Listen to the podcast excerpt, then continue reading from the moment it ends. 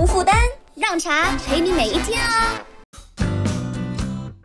不管你换不换赛道，不管你是在从事什么样的行业，既然你从事它，你在这个行业或这个赛道里边的价值的体现，是在于你解决了什么样的一个问题，因为解决问题才是实现自己价值的一个方式。其实总结下来就是说，不管你在什么行业，你使用何种语言进行开发，其实这些语言、技术工具背后的这种实体的载体。从几千年来讲哈，它其实都是不变的。那其实，呃，我们需要去做的是什么呢？我们只需要去保持一颗好奇的心态，去发掘它背后的逻辑。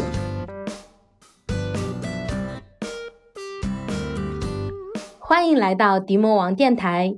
Demo 让有意义的事情有意思。我是电台的主理人五花肉。今天迪西缺席了，然后嗯，今天非常开心邀请到我的好朋友 Scott。呃，为什么会邀请到他呢？就是呃，从某天开始，我发现这位呃大数据公司的这个 CTO 开始不分享科技新闻了，然后开始分享一些。茶呀，呃，这个消费行业的一些呃新闻，在观察了一段时间之后，我忍不住了，我就问他，哎，现在到底在干嘛？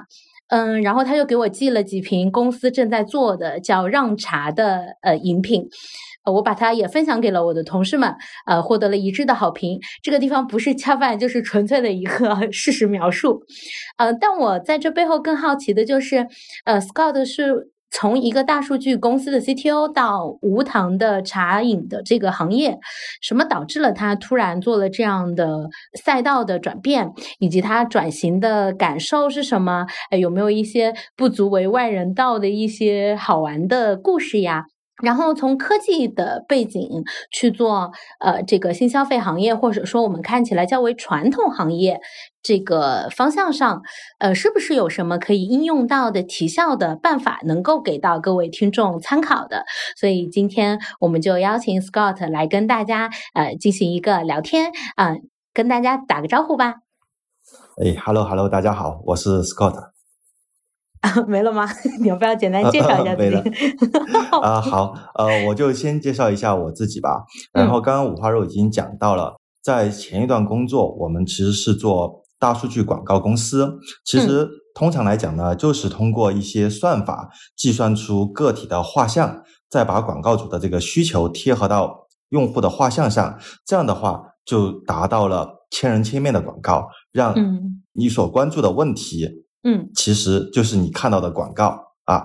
通俗的来讲呢，我在上一段的经历里边，其实主要就是在帮合适的人投放合适的广告。嗯，呃，怎么说呢？就比如说，我可能近期对汽车比较有兴趣，那我们的后台的逻辑就能保证我可能看到的正是我希望看到的广告。那这一段经历，呃，大概持续了有个几年之后，我们就。切换的赛道，那这一段经历主要是在做什么呢？在切换赛道之后，我主要的经历其实就是负责从零开始，在新的行业当中，在我们新的这个公司里边建立起新的数据化的这个链路和一些基础设施，以及对于我们的各种业务的这个标准化的数据做一些指定。因为要做好这个指定之后。我们才能够开始在这个标准上去建立一些啊，比如说主数据啊，或者是用于各个部门用来做呃叫做协同的一些数据。说白了就是说，从零到一建立各自说话的一个标准。这样的话，我们各个部门在处理一些数据的时候，哎，我自作为技术部门，我就能够知道好谁在讲什么东西啊。这个其实就是我现在正在做的一个事情。嗯，哎，其实现在做的这个听起来特别像去现在特别热门的，说我去帮传统的企业做数字化转型的一个事情，我可以这么理解吗？啊，对，可以。其实我认为哈，这其实就是一个数字化转型的这么一个工作。那数字化转型，其实我这里可以展开说一点，就是以前我们老是在说数字化，数字化，那我们之前的。这些工作，比如说使用一些 SaaS 软件或者 OA 这些东西，算不算数字化呢？就我个人理解，它这个东西不算数字化，它叫做信息化。信息化其实就是我们把我们以前的纸质流程搬到了系统上，对吧？但是它和数字化是完全是两回事的，因为呃，数字化的前提是信息化。所以说，我们在前一个阶段，很多公司在用的 OA 系统，这些就是先做好了信息化。信息化完成之后，再建立了统一的标准之后，那才是我们的这个数字化啊。所以说，在做数字化的时候，我其实也挺有感触的，因为毕竟我们切换了一个行业嘛。虽然说我们可能背后的技术逻辑或者技术工具都是差不多的，但是业务的这个范围。已经发生了很强的一个改变，因为毕竟以前我们所接触的用户都是线上的用户，是，而我们现在所接触的用户，有可能是由我们自己内部的销售同事、我们的行销部门的同事、我们的财务以及我们的电商部门，或者说到我们的真正的 C 端用户这一块儿，嗯，所以说从切换到这个快消品行业之后，我最大的一个认识就是说。呃，所有的东西几乎都是从零开始在学习的，而快销行业的信息化，其实在做这一行之前，我都觉得啊，肯定是一个比较成熟、比较标准的这么一个呃范畴了。但当我就是切换了行业之后，我们公司陆陆续续呃招聘了一些很多做线下的呃快消品的这这些同事加入到我们之后。我们其实就发现，其实原来我们快消品行业的这个呃信息化或者数字化，并不是做的很理想。所以说，在转型的时候，我其实也是在不断的去摸索、尝试，以及去给我们的一些同事一些引导，让他们怎么先去摆脱掉，或者说改掉以前的这种一些数据收集的方法，然后用我们所制定的标准方法来填写一些信息。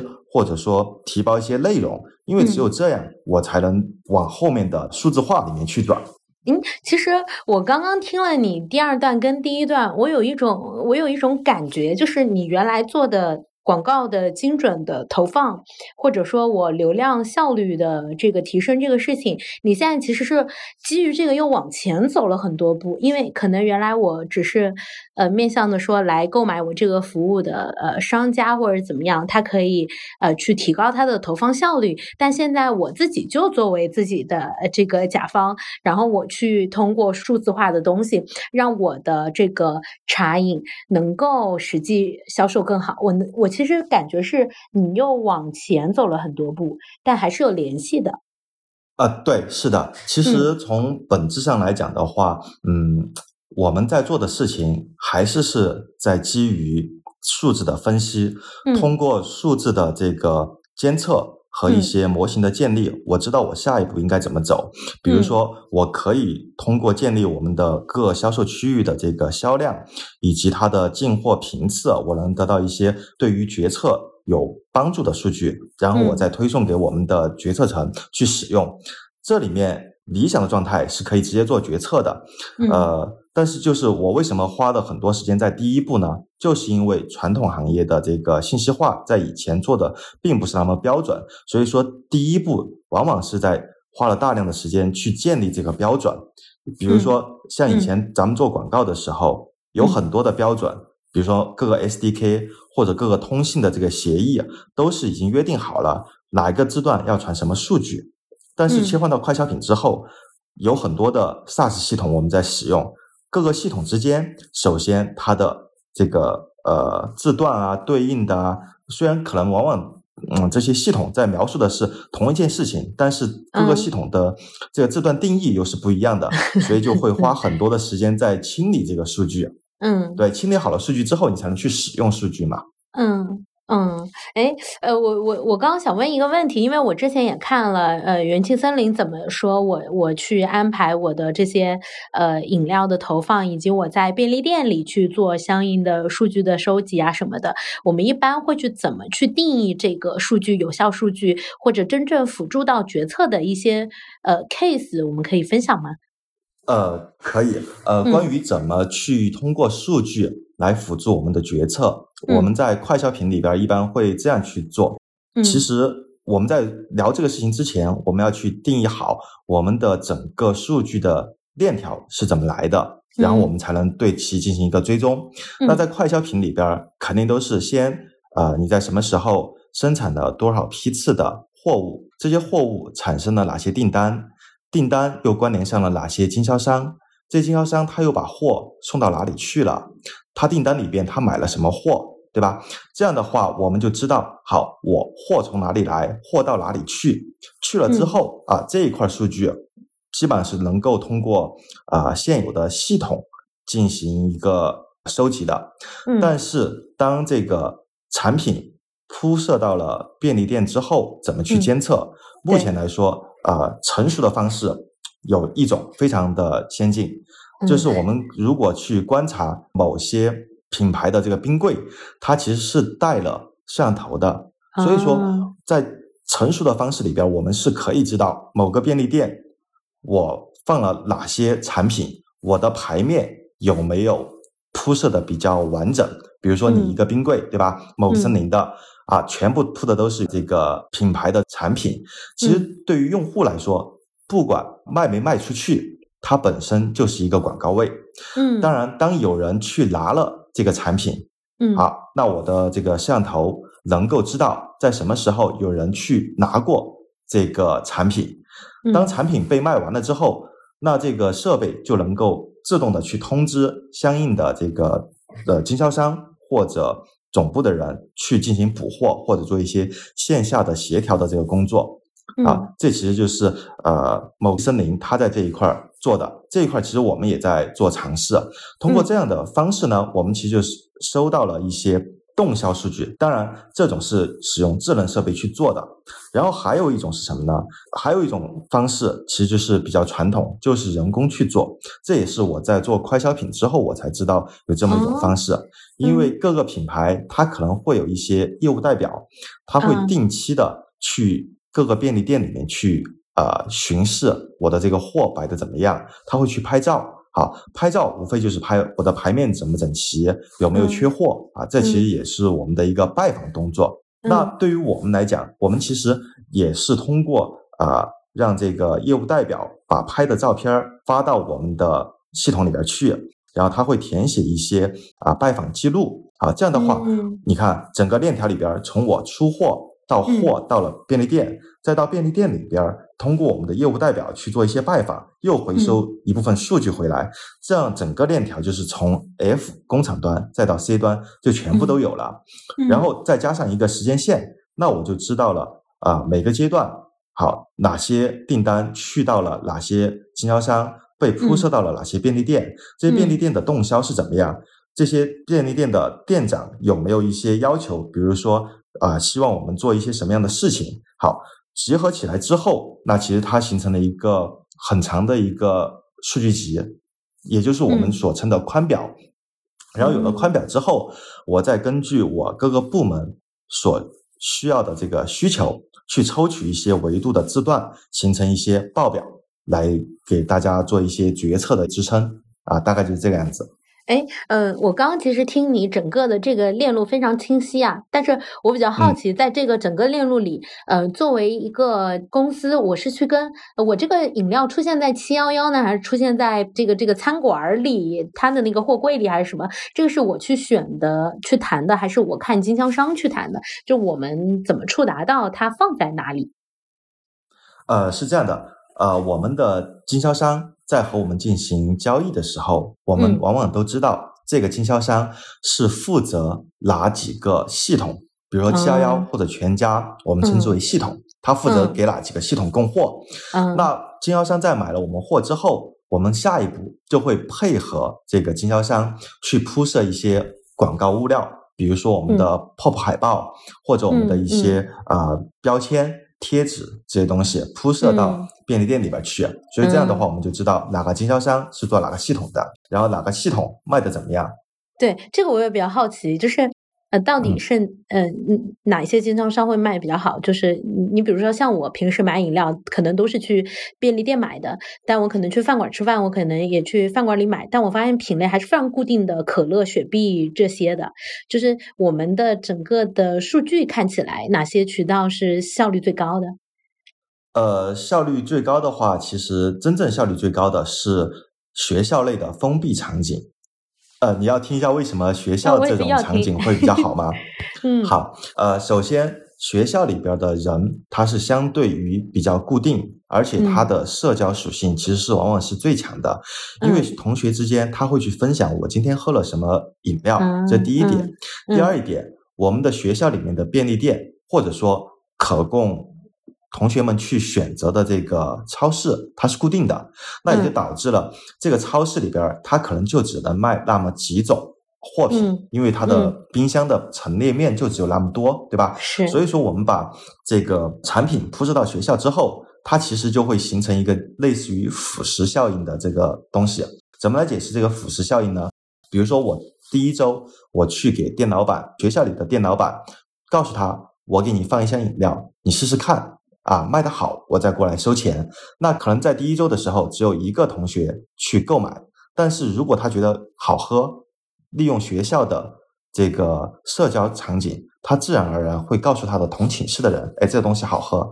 那同寝室的人，他又会去发散到他全班这样子，呃，一传十，十传百的这种效果啊。所以说，这是为什么学校类的封闭场景效果比较好。好，嗯学校的分析完了之后，我们再来分析一下这个呃传统的便利店。传统的便利店，也就是说我们的非封闭场景。一般来讲，举个例子，我们公司楼下的这个便利店，我们嗯去公司楼下的便利店买产品的时候，很多时候往往都是随机性很强，对吧？是，比如说，嗯我可能走到便利店里边，我会因为这个饮料摆的比较显眼，或者说我没见过它，我拿一瓶来尝尝喝啊。但是喝了之后，我会去给我的同事讲吗？大概率可能是不会的，喝了就喝了嘛，对吧？因为这个社交属性其实是不一样的，所以说我们的这个叫做封闭场景的效果是最好的。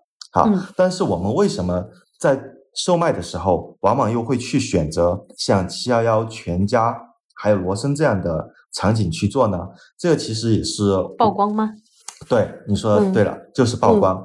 因为一个新品牌它才上线的时候，你如果直接去这种夫妻便利店，嗯。让别人来卖你的产品，这个嗯。说服力是不够的。因为嗯。对于陌生的这个产品，夫妻便利店的这种老板，他可能说你这什么产品，我见都没有见过。对，但是如果说他在便利店七幺幺这种场景已经卖过了，哎，那基本上都知道应该不会错，嗯相当于是嗯。有七幺幺或者说这种呃罗森啊这种背书了，对吧？嗯他知道哎嗯肯定是不会很差的一个产品，那我就可以放心的喝。对确实，对，确实是因为我在呃七幺幺或者全家便利店看到一些新的这个饮料的时候，我都会觉得是是一个不错的新的我没尝试过的饮料，但不会觉得是一个呃三无啊或者什么的这样的一个心理出现。呃，刚刚有讲到学校的场景它是比较封闭的，然后是不是还有一个情况它比较好的是呃它的相对的群体是比较年轻的，所以它对于呃新鲜事物的接受度和尝试的这个意愿是比较强烈的。你们有做过年龄段的这些？因为不同的场景，其实你刚刚提到的工作的人，在学校的人，其实他还有一个呃年龄段的差别。这个上面有什么研究吗？啊、这个有啊、这个就嗯得从我们的产品系列说起来了。嗯因为我们让茶嘛，是 slogan 是呃让茶陪你每一天。我们的产品是 从啊呃袋泡茶茶包就有，然后瓶装饮料类呢，我们会有纯茶，然后也有果茶。对吧？嗯那果茶嗯是适合什么样的人来喝呢？我们做个测试，果茶是适合年轻人去喝的。为什么？嗯因为其实我们都年轻过嘛，呃，年轻人都是喜欢甜的东西，因为人喝到甜的，它会让你感觉到非常快乐。所以说，很多人年轻的时候都会喜欢喝茶。所以说，这种果茶类的在学校里边儿卖的是很好的。那可嗯能一个学生他可能喝了我们的果茶，他可能喝了四年，他会去工作，对吧？工作的时候，他可能就不喝果茶了，他会喝我们的纯茶，比如说我们的高山绿茶和高山乌龙，对吧？那在公司里边喝了我们的纯茶之后，他晚上到家了，他又可能会去购买我们的袋泡茶，因为我们袋泡茶里边有一个系列是叫做养生茶，比如说你晚上到家，你可以喝喝这个呃红枣桂圆或者雪梨这种茶。所以说，我们从产品上就是从你读大学的时候一直延续到你可能几十岁了，可能是五六十岁还能喝到我们的产品。所以说，这也是我们为什么 slogan 叫做“让茶陪你每一天”，对吧？是真正做到了从你年轻时候喝喜欢甜的，那你喝我们的果茶；你工作了，你可能哎喝的不需要那么甜了，你要喝一个纯茶。然后你到家了之后，你想，因为在家里边你可以泡茶了，那你可以尝试我们的代泡茶。对，整体就都有。嗯，哎，那我再再问一个，其实是和你切的这个品类有关的问题。你刚刚提到是，呃，我可能年轻的时候喝果茶，我之后喝一些无糖茶，我之后喝袋泡茶。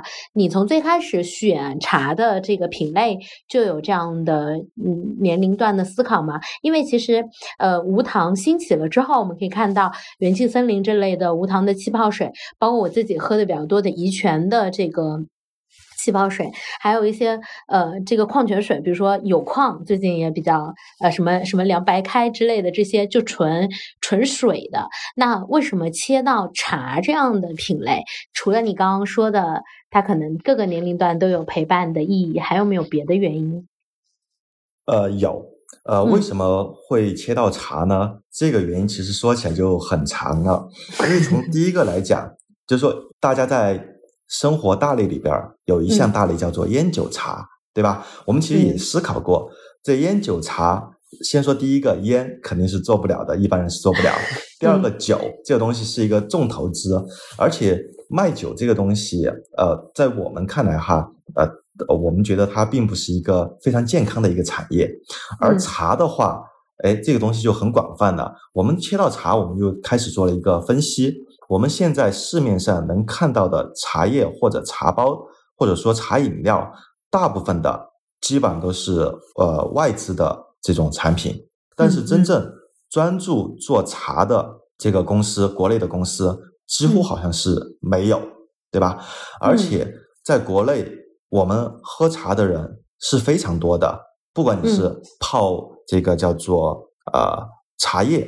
还是去买瓶装饮料，很多人基本上都是喝茶。这就好比说，国外的人喜欢喝咖啡，在国内的人大部分都是喝茶。就包括咱们的茶出产到了日本之后，还引申出了茶道和禅道这两种生活方式，对吧？这是一个大的一个呃方向，我们来分析的这这件事情。第二个。第二个事情，我们怎么来分析这个？我们为什么要做茶？是因为我和我们老板本来也是四川人。其实四川它其实就是一个很出名的茶叶的原产地。比如说我们的茶马古道，对吧？其实就是从四川的雅安开始，把茶叶进行一个运输到西藏啊，或里边那个呃藏区里边去售卖。还有一种是什么呢？我们都知道鸦片战争。你看鸦片战争，英国人运走的是我们的什么东西？运走的是我们的茶叶，还有瓷器。也就是说，其实茶茶这东西本来就是一个价值很高的一个产品啊，这是这个原因。还有一个原因是因为在四川，虽然我们的茶的种植非常的广泛，但是呢，由于没有品牌的支撑，更多的这种茶农他只是把这个茶叶。当做成了这个农作物，我可能在茶田里面去种了茶，收了茶之后，我就像一般的农作物交换一样，在市场上就把它去卖掉了。而卖掉的这个价值，呃，它和消费者收到的这些价值其实差距还是蛮大的。为什么会蛮大？其实就是它的属性的变化。茶农这一侧，它卖出的叫做农产品，但是消费者收到的可能它是一个商品。嗯，所以说我们也就发现这里面其实有很多的事情可以做，而且我们做这个事情，我们最终能达到一个什么目的呢？因为刚刚讲过，我们通过去把这个茶叶从原料收回来，然后其实做到的是让种茶的人小康。然后第二一个，我们这个产品不管是变成了袋泡茶或者瓶装饮料，让最终的消费者喝到，其实他喝到的是健康，那就是说让喝的人健康。那总结起来就是让种的人小康，让喝的人健康。让茶陪你每一天，所以说结合我们的目标，就是我们要 做一个让喝的人健康、让种的人小康的现代的专业化茶饮快消品公司。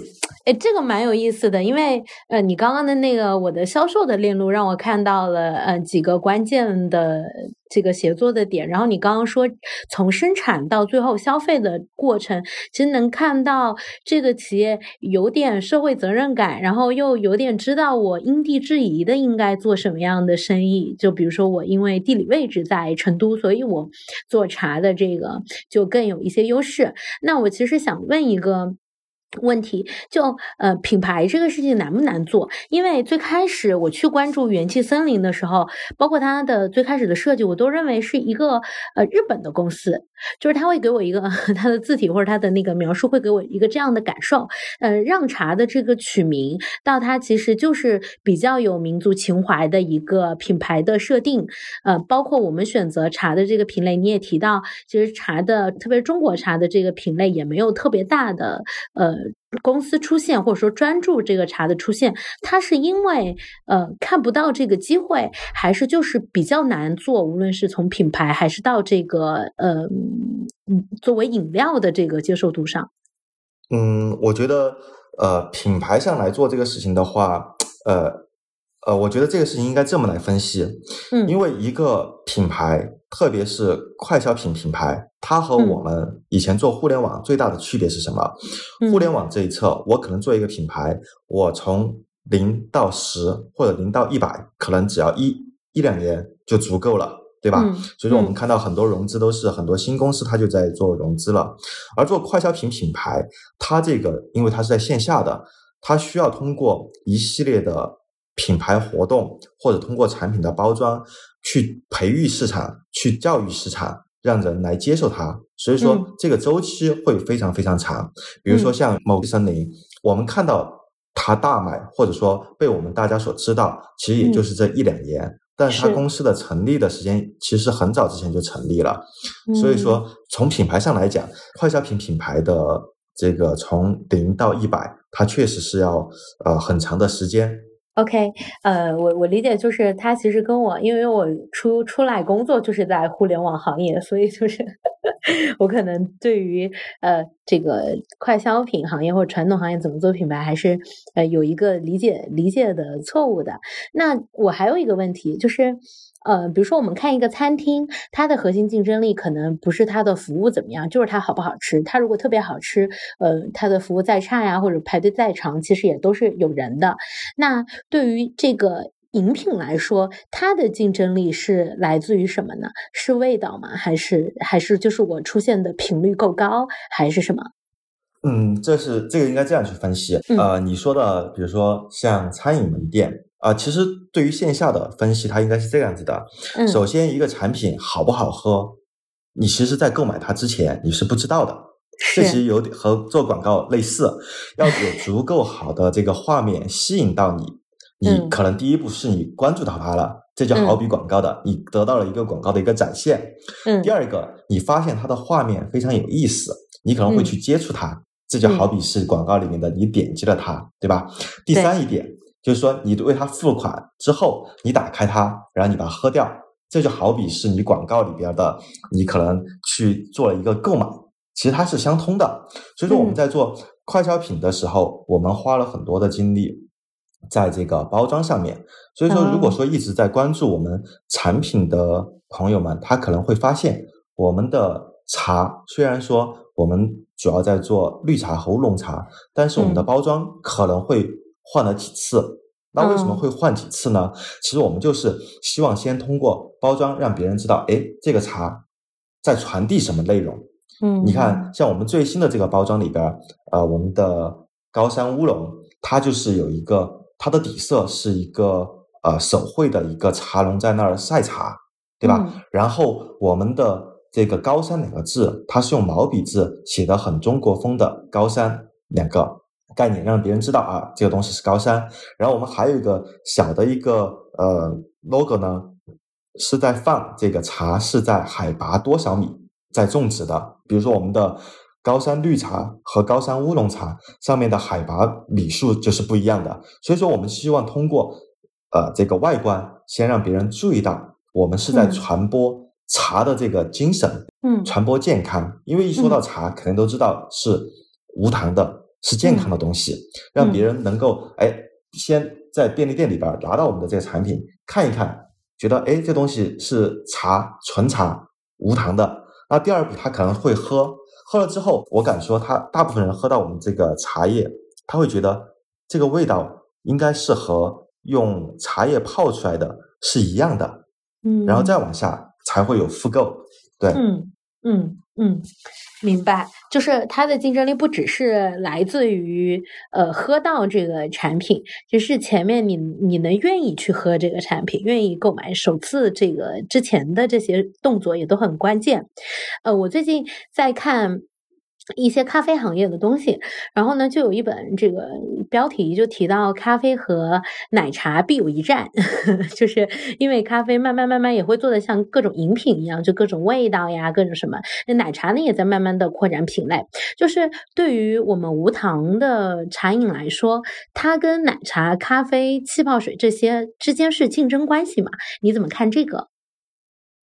呃，我觉得它这个首先茶茶饮和奶茶，它肯定不是竞争关系。我给你举个例子，在我们很早之前的奶茶店，它可能用的这个茶的这个原材料，它可能是用的这个茶粉来冲的。但如果你现在去观察一些奶茶店，它所泡茶的，它基本上是用袋泡茶来泡了。当然，我们也有一些奶茶店的品牌在和我们合作，我们给他提供这个茶包。所以说。纯茶类的和奶茶店，它肯定是一个叫做呃合作的关系，它并不是竞争，对吧？因为大家都知道，这个奶茶可能是我不可能把奶茶当水喝嘛，但是茶叶的话，你可能喝的频率会高一点。第二一个，这个茶叶和咖啡来讲，其实这个怎么说呢？咖啡可能一般人一天差不多就是喝一杯，那其他时间他可能就会喝白水或者喝一些其他东西。我觉得这个东西其实是，呃，没有冲突的。嗯嗯，那和和气泡水之间，其实我可以对比一下我自己的一个感受。我每天是会喝咖啡、气泡水和东方树叶的，就是标配每天要喝 喝三种。但我最近在有意降低咖啡的这个浓度或者程度，然后在气泡水跟这个茶方面还是在随意喝的，就是嗯。有没有做过调研？说我我我这三个的这个增量市场是什么样？呃，这这个问题我好像回答不出来。这个问题，OK，那这个问题跳过，因为我真的呃比较好奇，因为最近看了比较多咖啡行业的研报，它呃就是讲到一线城市的这个绝对的上升，然后二线、三线城市用户的这个对于。咖啡的认知度的提升，他非常看好未来二三线的城市对于咖啡的这个，所以我以为就是 关于这个行业会有一些看法。但是我我可以分分，我可以分享一个，就是就是说，呃，其实对于我来讲，我其实也挺喜欢喝咖啡的。但是我一天是怎么喝的？我早上到办公室的时候，我会来一杯美式，但是可能到中午我就喝完了。那中午吃饭的时候，我会配上什么呢？我会可能以前吃饭我是呃拿一个碳酸饮料。下饭喝或者饭后来喝，但现在我就变成了用我们的果茶来喝。喝完之后，好可能再刷刷呃抖音啊之类的。到下午工作的时候，我就喝我们的袋泡茶或者喝我们的纯茶。好，然后晚上到家之后呢，我是真正的就会喝我们的那个雪梨茶袋泡茶，这样来度过我的一天的。所以这样的话，你看，其实咖啡它可能只是我们日常生活的饮品当中的一环。但它不可能代替我们所有的这个环节，而且咖啡的话，它的接受度它其实挺挑人的。有的人他可能咖啡因不耐受，他可能就喝不了咖啡。但是茶的话，你的选择很多，比如说你对茶叶你可能不耐受，你喝了会睡不着觉，那你还可以选择我们的果茶，它的这个茶多酚的浓度会低一点。对，嗯所以说，我觉得它是不冲突的这这几个事情。嗯嗯，明白明白。场景也不太一样。就现在咖啡对于我们职场人来说，其实更功能性一点了，就不是一个这个舒缓的、舒服的饮料。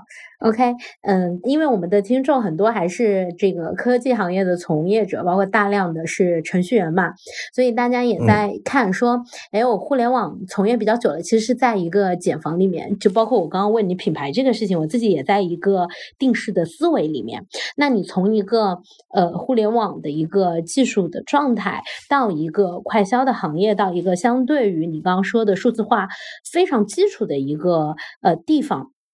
一个是你，你为什么敢于做这样的一个特别大的呃转变？就是其实是嗯，在一般看来，但但我其实觉得还是有联系的。在一般看来，还是说呃丢掉了一些快速呃成长或快速机会的这个互联网行业的，你是怎么去考虑这个转型的？然后第二个问题就是说，嗯，你。带着原来互联网的基因也好，或者技术的这个能力也好，到了这个传统行业里面，做了哪些呃呃革新的事情，或者说特别有意思的东西可以分享出来，让各个 程序员们可以参考一下。啊，好的，我觉得这个是我最感兴趣，我觉得最值得分享的地方啊。首先说，我们为什么？转型以及转型之后发现了什么？因为刚刚其实之前也提到了我们转型的原因是什么，对吧？然后从技术上来说，我们在做互联网的时候，我们的竞争对手或者说我们的一些竞品，它基本上都是人才辈出，因为程序员本来就是聪明人嘛，对吧？你和聪明人之间去较劲会非常的难受。啊，所以说再结合其他的一些原因，我们选择了做快消品。嗯，那做快消品的时候，其实第一步我是非常难受的，因为会面对很多杂乱无章的这个数据或者一些很不规范的一些行为。但是随着我把这些东西整理出来之后，我就发现了一个特点：原来这个快消品里边，或者说传统行业，并不像咱们以前做互联网的时候那么高大上。那这样的话，我就有了很多可以施展的地方。比如说这里面哈，我可以举几个例子。比如说像呃互联网公司，我们最喜欢做什么呢？我们可能是觉得什么东西不够，我就可以自己去造轮子，然后造成各种各样的车，然后让它开始跑，很快速的跑，对吧？这对于程序员来说都是很简单的事情。但在快消品行业里边是怎么做的呢？比如说，我现在做快消品的，我们可能会去采用各种各个厂家的这个 SaaS 软件，比如说我们的 ERP、我们的销售软件，还有我们的一些内部协同的软件。好，用了之后呢，开始我觉得哎还不错，我们还能运行的走。但是随着你的这个业务越来越呃往前做，你会发现一个问题是什么呢？由于各个 SaaS 厂家，他在他自己的这个赛道里边，他基本上都是呃很专业的存在。那对于我们这种品牌方在使用他们的时候，嗯，会觉得什么呢？会觉得我单独用你的软件是很 OK 的，但是我的业务可能会需要多个软件来做协同，才能生成一些其他的数据的时候，这个时候就很尴尬了。为什么？因为每个 SaaS 厂商他可能只会负责他那一块儿，比如说做呃这个叫做订单的这个 SaaS 厂商，他只会做订单，他不会考虑到我这个订单怎么推送到我的 ERP 里面去，那就形成了我们在最初期我们会有很多的这个重复的人工工作去切换各个 SaaS 系统，手动的把数据做一个传输，然后我就发现了。这么一个机会或者这么一个缺陷，因为在我认为哈，只要是有规则存在的情况下，人工还在重复不断的去做操作，这种问题都是应该去解决的。因为我一直相信，比如说，因为我们懒，然后我们要有外卖，因为我们懒，我们会有滴滴啊这些东西，它解决的都是人懒的一些问题。嗯，所以说我就提出了呃两个概念。第一个是什么呢？第一个是说，我先把各个的系统的这个孤岛先给它打通啊。我们就好比每一个 SaaS 软件，它其实就是一个孤岛。打通好了之后，我再去做第二步操作。第二步操作是什么呢？第二步操作就是人在重复做的事情，我再让通过一些自动化的方式去做。好，那怎么来做呢？我给你举一个例子，非常有趣。嗯，在我们最初期的时候，我们使用的这个流程软件，我们用的是钉钉。那钉钉里边，我们因为会给很多的合作伙伴寄样品，我们可能是有业务人员在钉钉上面去填写表单，说我要去给谁谁谁申请什么样的样品。好，在业务上有审批人审批完了之后，最终这个数据呢会落到我们的客服同学那里。那我们的客服同学就需要把钉钉打开，然后把这里面的数据复制到我们的 ERP 里面去做发货。好。发货完了之后，我们的申请人他会去问我的货发了没有啊？快递单号是多少？然后我们的客服同学又需要从 ERP 里面去找到这个快递单号，再回给我们的这个申请人。当时我看到这个东西，我就觉得这个东西太不科学了，太费力了。所以说后面我怎么做呢？我做了一个很有趣的东西，就第一步还是是让这个申请人在钉钉里边去做申请，然后我通过钉钉的接口。只要是这个申请完成了审批，它会自动推送到我们的 ERP 里面去。这样的话就不需要有客服同学去做复制粘贴这样这样的操作了。因为我之前统计过，有的时候我们一个客服同学他可能有半天的时间都是在做 Ctrl C Ctrl V。好，做完这一通过我的这自动化之后，好，客服同学解放了。再到后面还有一个问题是，这个客服同学他还会去。不断的去 ERP 查数据，去告诉我们的申请人，他的申请单里面的这些订单快递单号是多少。后面我又用 ERP 的接口，只要是这个产品在 ERP 里面发了货，好，钉钉系统里边会自动拉起一个群聊，然后以 Excel 的形式把这个快递单号和这个订单信息，啊，以附件的形式再发给这个申请人。所以说，我们这一侧。我们的客服完全就不需要做任何事情了，啊，就基本上是把我的客服全部解决出来了。但再到后面，客服的问题虽然解决了，但是还有一个什么问题呢？就是说我们的这个申请单是要批还是不批？它其实也是有一定的规则的。比如说举个例子，像我们以前的申请单，可能。一个申请里边会附带上百个地址，我们的审批人他其实要去做的是什么？他只用去关心我这个申请单要不要去审批通过或者拒绝，我其实不会去关注里边的地址填报的对不对，对吧？因为如果说几百个申请单里边地址不对，其实我同步到 ERP 也同步不了，所以说我在钉钉的第一个节点就变成了。一个机器人，他会先去帮助审批人去做一个预审批，比如说他会告诉这个审批人，这一百个订单里边有多少个是发的这个不能发的地区，或者说这个申请人今天或者这个月他已经申请过多少次了。好，把这个数据相当于做了一个预审批给我们的真正的审批人，所以说我们的审批人他看的时候，他在做审批的时候，他就能知道好。这一百个订单里边，这个申请人以前已经申请过了几次了，有没有重复的申请？他再来决定是要通过还是不通过。所以说，通过这一点，我又把这个审批人的工作也给降低了。然后通过这这个处理之后，我们的客服就可以只去关注，哎，我真正应该关注的这个和人打交道的这个事情。而复制粘贴的工作就完全就没有了。嗯，哎，这个我我本来听到前面客服呀、审批这，我就想问你，这不把人工作机会都弄没了吗？你就是 他们是怎么看待你给他们提供的这些呃服务的？就是他们的状态是怎么样？呃，其实这样的，因为我在做这个工具的时候就一直在提，就是说，呃，人在工作的时候，他应该去做。创造性的工作，这种重复性的工作其实是在消耗人的。是，所以说我们可以通过工具来实现，把人解放出来，让人去创造价值。包括还有一个案例，我可以给你们分享一下，就是说我们每天会有财务同学去做一个日记账。这个日记账怎么来的呢？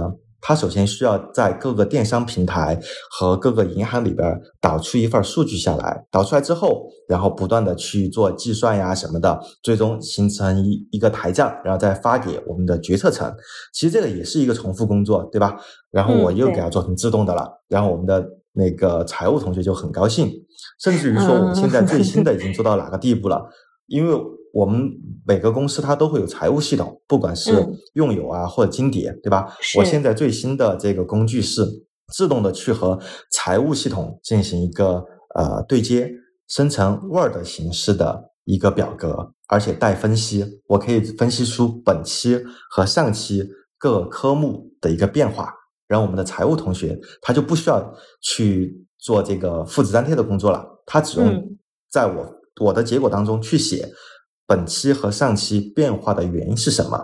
嗯，对吧？所以你看这样的话，财务或者说其他的人，他只用去关注人应该去做的重复的工作，就是机器去搞。对。哎，我觉得这个还蛮好的。你这样会不会惯着你们，就是让他们尝试到了这个里面可以帮他们消除重复劳动，以后去别的传统公司都没法适应了？哎，不会啊，我觉得只要只要有一个公司开始搞了，慢慢的就是呃人有我也要有，然后慢慢的这个 就是行业就就提高了。其实把人的价值才真正的发挥出来嘛。是的，是的，对我非常认同这个，因为这些复制粘贴听起来还蛮。唉，蛮让人消沉的，是没有什么意思。嗯，对啊，你又不得不做的工作，这种。对啊，就感觉在那边像个机器人一样，真的变成机器人在工作。嗯，那其实我想问几个时间，第一个就是说你在什么时间去呃去做一个大数据的公司的，做了多久？然后又在什么时间去做了一个新消费，就是这快消行业的这个公司的？然后现在是第几年的状态？呃，以及到了你。从业这个阶段，你的心态呀，或者什么的，我我想听一下这一段的几个时间点和你的状态。呃，我是这样的，我是从零七年开始工作，呃，其实最早呢一直是在外企里边做这种外包，然后服务的客户呢其实也是跨国的五百强企业，然后直到呃二零一五年。也差不多有个八年时间了，然后我就去了大数据公司做移动互联网广告，然后干了差不多五年之后，也就是到了二零二零年左右，然后就转型到了这个快消品。嗯，主要这样一算下来，我现在已经已经到了传说中的三十五岁得失业的 大龄程序员的这个呃阶段了。但是呢，我觉得呃，我这三段经历对于我来讲，我觉得呃。能够分享出来的一件事情是什么？是不管你在什么年龄阶段，你首先是需要对事物要有一定的好奇心，因为你有了好奇心之后，你才会去想，哎，这件事情背后的逻辑是什么？它怎么能实现这样的运转？然后你有了这个呃动力去研究，那你下一步就会去学习、去实现、去改进它。就比如说，再举个例子。呃，我从呃外企出来的时候，我当时用的平台是用的 Windows 平台，因为最早我是做 Dolet 开发的嘛。然后到了大数据公司的时候，用的服务器全部都是 Linux。当时我从来都还没接，没怎么实际操作过 Linux。当时我就觉得，哎，这个东西怎么这么神奇？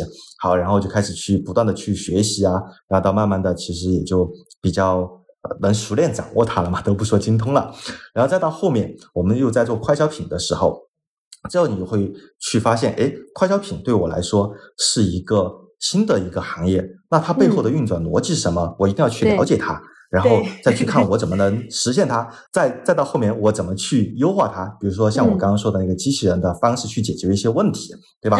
然后其实通过呃好奇、了解、实践，哎，然后我可能就能够再升一个台阶，然后再去发现更好的一些东西。其实总结下来就是说。不管你在什么行业，你使用何种语言进行开发，嗯，其实这些语言、技术工具背后的这种实体的载体，从几千年来讲哈，它其实都是不变的，逻辑是没有变，只不过说它的载体换了。那其实，呃，我们需要去做的是什么呢？我们只需要去保持一颗好奇的心态，去发掘它背后的逻辑，我觉得就很好了。因为你只要有好奇心，你自己就会自驱的去想了解它，呃，想要去明白它背后运转的逻辑是什么。对，所以说我就觉得就这两个法宝其实是最好的，好奇心 和动手能力就够了。嗯，其实我还是蛮感慨的。一方面，嗯嗯，你是我做阿里云 MVP 项目的时候认识的 MVP 嘛？嗯，我第二期的嘉宾呢，付奎其实也是，他也是现在在创业嘛。我跟你们两个聊下来，感觉都是。呃，状态反而更好的，就是随着年纪的增长，反而是无论是心态更开放，还是就是看起来的人给我的状态都是越来越好的。这是这是我觉得能从你们身上嗯转型，然后看到的力量。但这个方面就是一方面是对于自己能力的自信，就是我并不恐慌，我换赛道或者我换另一个方向，呃，或者我创业的风险下，呃。带来的挑战。第二个方面，其实我想聊聊，因为我最近身边也有接触到一些，比如说同龄人，就九零后呀，或者九五后左右的这些同学，呃，目前的就业形势或者什么的，他们读完书，比如说我留学归来就懵了，就我可能读的是这个专业，然后好像现在的就业形势又不好，我今天在想，我是不是就从事我读书的这个专业，还是我就去开个店？哎，我我可能看好多人开面包店，好多人开咖啡店，好多人卖衣服直播又赚钱了。就其实这也是一种我在换赛道或者什么的这种说法。其实我想听这两个中间的区别说的更明显一点，就是我并不是因为这个不好或者什么样去换赛道，就是我在这个考虑的过程中有没有一些根本的判断点？呃，我是这么认为这件事情的，就是说。不管你换不换赛道，不管你是在从事什么样的行业，既然你从事它，你在这个行业或这个赛道里边的价值的体现是在于你解决了什么样的一个问题，对吧？因为解决问题才是实现自己价值的一个方式。那你要解决问题，你的第一点就是说我能不能发现这里面的问题，结合我自己的一个呃知识，我怎么来解决它？对，所以说我觉得，因为我其实也很苦恼这个问题，就是说，呃，比如说我该修补的、该提升的这些工具或这些流程已经修补完了，那我接下来应该做什么？就像你说的，要是所有的全部都变成机器人了，我应该去做什么东西？嗯，所以说我就觉得，其实人其实就是应该在不断的去发掘问题和利用自己的知识去解决问题。嗯嗯，哎。我对我特别认同这一点，包括其实我不自己写代码嘛，所以我的我有一段时间更加怀疑自己一点，就是我到底干干啥工作的，就是 就是这种这种迟疑，就我每天都在干嘛，就感觉脱离开我协同的团队，我自己没有办法做什么事情。后来我感觉我反而从一个我觉得自己脱离谁什么也干不了，到我觉得我其实干啥也都。可以干的这么一个转变，就是做的所有的事情，嗯，都是在教我怎么样去。解决问题，就是说他教我的是背后的这个拆解问题、解决问题这件事情。呃，我我大概是有这样的一个 一个转变，呃，不是对啊，嗯嗯，所以，我我觉得，呃，我们可能能做朋友，也可能是因为某些想法上的一致，就是我们就是对新鲜的事物非常有有好奇心。包括我看到你在做无糖茶饮，就觉得得跟你聊聊，到底 到底这个行业是啥样的？包括我能不能帮上你，这个也是我比较关心的。后面。可以，可以，可以，嗯，保持沟通这样子，嗯，可以，可以。我今天要聊的差不多了，呃，你有没有要补充的部分？呃，补充的部分啊，其实有一个我还在做的一个可以分享给大家的，嗯，就是说，因为现在我们还是属于一个创业公司嘛，嗯，呃，虽然说什么 CTO 啊这些，其实我觉得这些都不重要，对吧？嗯。然后我在工作当中还遇到一个问题，因为像以前我在做移动互联网的时候。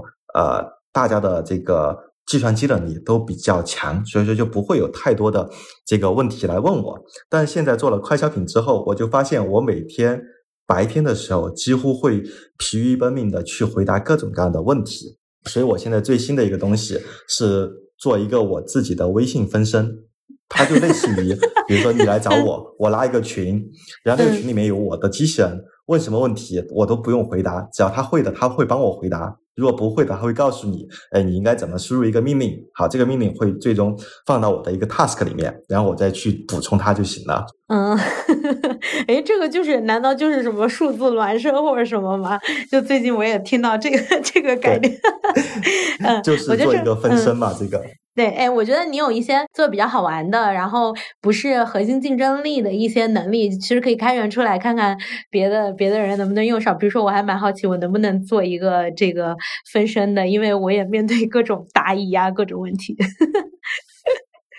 对，这个可以到时候交流一下，因为我对分身这个非常有兴趣，因为我觉得 只要分身一做起来，我到时候就可以。白天上班的时候，我就可以专注于我真正想要去的创造性工作。这种机械性回答工作就让分身去做了。所以说，就回到刚刚说的那一点，就不管在什么年龄，还是保持好奇心和动手能力，去发现解决问题。嗯，哎，我觉得真真有意思，就是特别是有有技术能力之后，我我可以用技术去争取更多时间，无论是给自己还是给同事，这是很酷的事情，然后也也是一个 tech for good 的一个事情。OK，那我们正好正好 聊完了，嗯，那谢谢 Scott，嗯，好好，拜拜，谢谢，拜拜，拜拜。